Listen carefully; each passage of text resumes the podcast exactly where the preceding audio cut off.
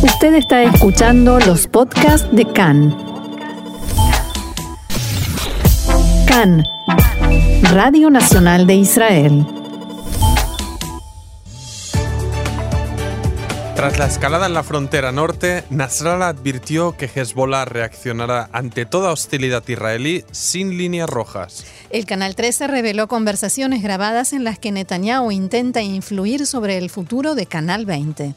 Por primera vez, Irán no responde a las preguntas de la Agencia de Energía Atómica sobre los depósitos de armamento denunciados por Israel.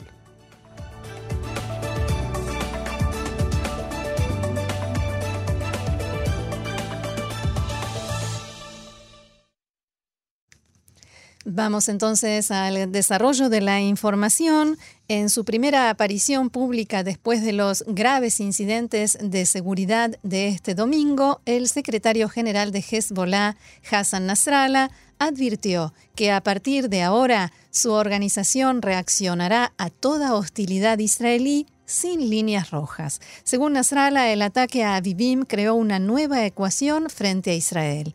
Esta es la respuesta de Nasrallah al ataque adjudicado a Israel en el distrito de la Dagia, en el sur del Líbano, donde, según los diferentes informes que hemos venido reflejando aquí en los últimos días, Israel impactó e incluso logró retrasar el proyecto de misiles de precisión de Irán y Hezbollah. En su discurso de ayer, Nasrallah responsabilizó a Israel por este ataque y se refirió a lo sucedido el domingo en el Moshav Avivim el ataque al vehículo militar israelí junto a la frontera con el Líbano. Según Nasrallah, sus hombres lograron impactar el vehículo con sus misiles y esa ofensiva fue un éxito a pesar de que no hubo víctimas israelíes. A partir de ahora, toda hostilidad será respondida con ataques hacia la profundidad del territorio israelí, dijo, y no en las granjas de Shava.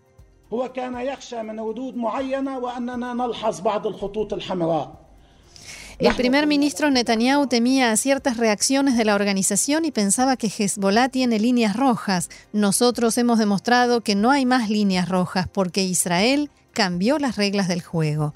Poco antes de este discurso, Hezbollah difundió imágenes del incidente en Avivim un día después de la escalada de violencia, algo que esta agrupación por lo general no hace.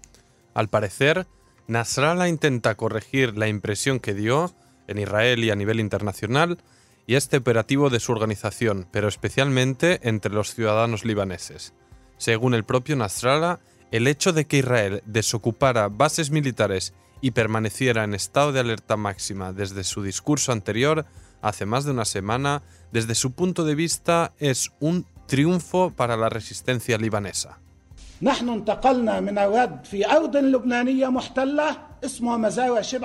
Nosotros pasamos de responder de territorio libanés ocupado, o sea, Hardov y las granjas de Shabá, a responder en territorio palestino ocupado, y esto es algo nuevo.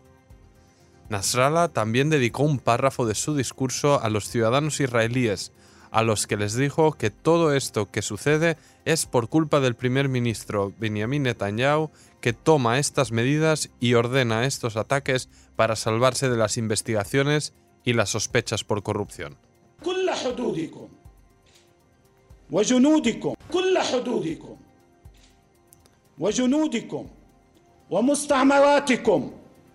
Todas vuestras fronteras, vuestros soldados, las poblaciones a lo largo de la frontera y también en la profundidad del territorio israelí estarán en la mira de los ataques y las amenazas, con toda certeza y sin ningún impedimento para Hezbollah.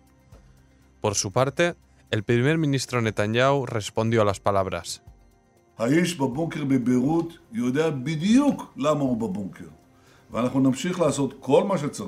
El hombre que se esconde en el búnker en Beirut sabe perfectamente por qué está en el búnker, y nosotros continuaremos haciendo todo lo necesario para preservar la seguridad de Israel por mar, tierra y aire y también continuaremos actuando contra la amenaza de los misiles de precisión. Y tras la publicación de este video al que hacíamos referencia, en el que se detalla el recorrido del cohete antitanque Cornet disparado cerca de la frontera, se reveló un video captado por las cámaras de seguridad de la comunidad israelí fronteriza, donde se ve claramente cómo el vehículo siguió circulando tras recibir el impacto del proyectil. En el clip publicado por la organización terrorista chiita libanesa también se puede ver otro cohete que impactó en un vehículo que circulaba en la otra dirección. Al-Walid Zucaría, diputado de Hezbollah en el Parlamento del Líbano, concedió una entrevista momentos después de la difusión del video y aseguró que según lo que puede verse, es indiscutible que hubo heridos y muertos en el ataque. No importa que Israel afirme que no hubo heridos, porque la exactitud de los misiles prueba lo contrario. La resistencia escogió el tiempo y el lugar óptimos. El líder de Hezbollah, Hassan Nasrallah, decía ayer en su discurso para evaluar la escalada de tensión en la frontera entre el Líbano e Israel que la organización logró traspasar la línea roja. Además advirtió que Hezbollah, como decíamos, responderá a cada uno de los ataques sin restricciones. Y durante la mañana de hoy, en una reunión semanal del Ejecutivo, el primer ministro israelí, Benjamin Netanyahu, comunicó que se están produciendo contactos para llevar a cabo una reunión a tres bandas con Estados Unidos y Rusia en Israel para tratar la salida de Irán de Siria.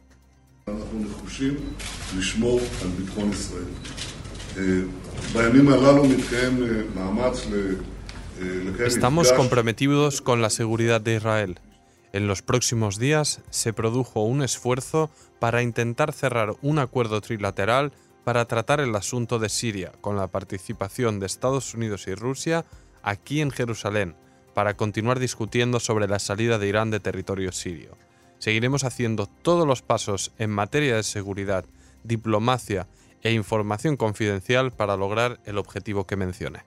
A propósito de diplomacia, Netanyahu canceló la visita a la India que tenía prevista para la semana próxima. Así lo informó la oficina del primer ministro, que indicó también que dialogó por teléfono con su par Narendra Modi y que acordaron que, debido a cuestiones de agenda, la visita se llevará a cabo después de las elecciones.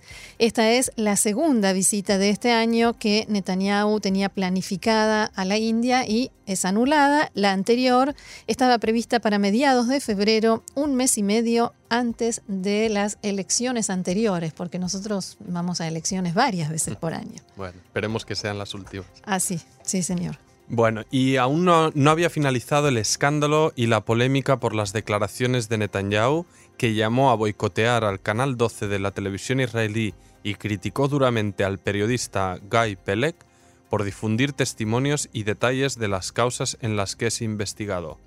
Y hace unas escasas horas se inició una nueva polémica, esta vez involucrando al Canal 13, que dio a conocer anoche grabaciones del primer ministro del, año 2017 en una conversación con el entonces ministro de Comunicaciones, Ayub Kara, y uno de los líderes del partido Likud, cuya identidad no se dio a conocer. En la conversación se produjo, que se produjo después que Netanyahu se vio obligado a dejar el cargo como ministro de Comunicaciones en virtud de una resolución de la Corte Suprema de Justicia, que también le prohibía intervenir en los asuntos relacionados con las causas en las que se lo investiga, la mayoría vinculadas con medios de comunicación. Durante la conversación trataba sobre el futuro del Canal 20, que en ese momento no tenía autorización para hacer noticieros y, además, se había anulado la licitación que ganó para hacerse cargo del canal de la Knesset.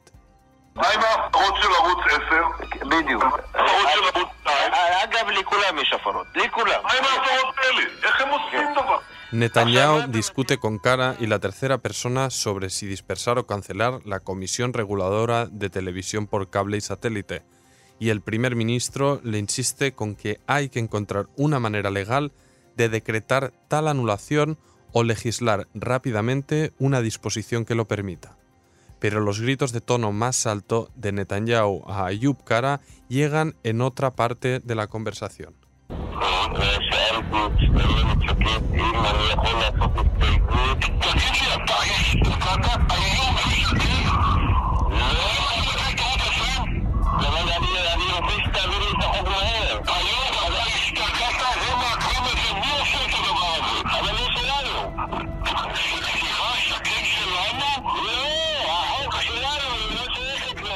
Bueno, la calidad del sonido no es excelente, no es óptima por precisamente porque se trata de la grabación de una conversación telefónica y el problema que se plantea es que esa mañana el diario israelí de Marker había informado que el ministro Ayub Kara y la entonces ministra de Justicia Ayelet Shaked actuaron en forma conjunta para salvar al departamento de noticias de Canal 20 y a Canal 20 en general. Cara intenta en la conversación explicarle a Netanyahu que consultó a Shaked sobre las posibilidades de hacer aprobar rápidamente esa ley y Netanyahu le grita, Ata Ishtagata, ¿te volviste loco? Ayub y Shaked, ustedes salvaron el Canal 20, ¿te volviste loco? insiste. ¿Quién hizo eso? ¿De quién fue la iniciativa? Y cuando el ministro Cara intenta aclarar, empeora la situación y dice, pero es nuestra. ¿Qué es nuestra, Shaked? No, la ley. Netanyahu insiste una y otra vez, ¿te volviste loco? Tras la difusión de esta nota y de las grabaciones, desde la oficina del primer ministro reaccionaron mediante un comunicado que decía, desde hace años ya que Netanyahu lidera una política de variedad en los medios de comunicación, de modo que todas las ideas tengan representación adecuada y se exprese el abanico de ideologías del público israelí. La determinación del primer ministro por realizar cambios y romper el monopolio de ideas de la izquierda en la prensa lo ha convertido, a él y a su familia, en blanco de ataques desenfrenados. Poco después, el propio Netanyahu decía lo siguiente.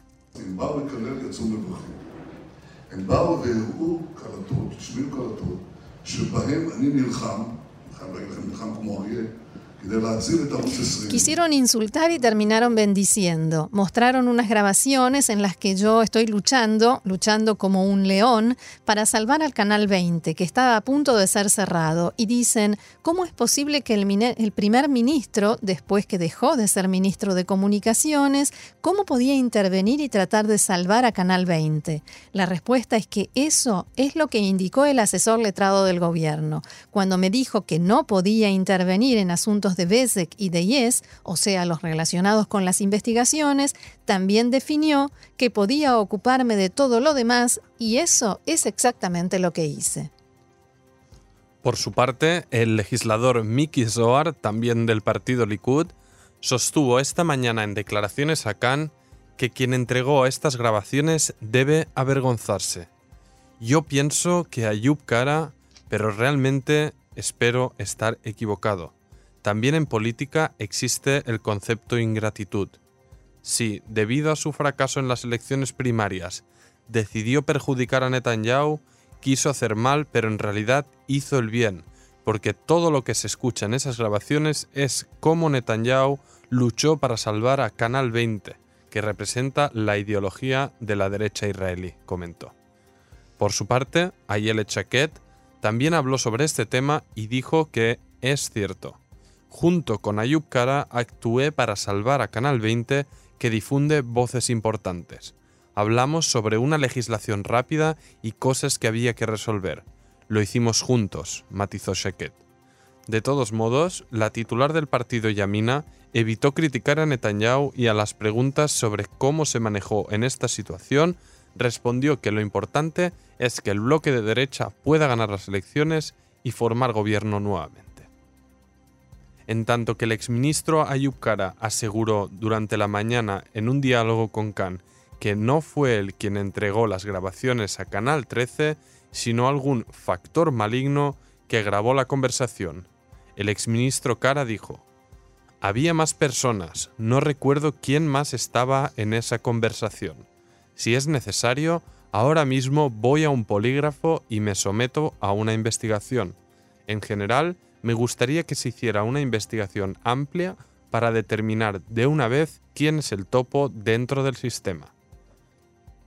El parlamentario Ofer Shelag, del Partido Azul y Blanco, reaccionó a todas esas declaraciones en un diálogo con Khan y dijo, esta es la misma manía que llevó a Netanyahu a las causas 2000 y 4000. El titular del partido, Benny Gantz, expresó anoche que así se escucha una persona que perdió todos los frenos y límites y piensa que los ministros son instrumentos en su juego privado. Hay un solo remedio para la adicción al poder, reemplazar al gobierno de Netanyahu. Y el primer ministro Netanyahu está tratando de convencer al partido de extrema derecha Otzma Yehudit para que renuncie a presentarse a las elecciones en un intento por evitar perder votos derechistas ante la probable posibilidad de que la formación minoritaria no logre superar el porcentaje mínimo de votos. Desde el entorno de Netanyahu pasaron una nueva propuesta a Itamar Ben-Gvir, líder del partido, que su partido se retire de la actual contienda electoral a cambio de la promesa del líder del Likud de reducir el porcentaje mínimo de votos exigidos para acceder a la Knesset, el umbral electoral, durante la próxima legislatura, medida que permitiría a Otzma Yehudit tener representación en el futuro.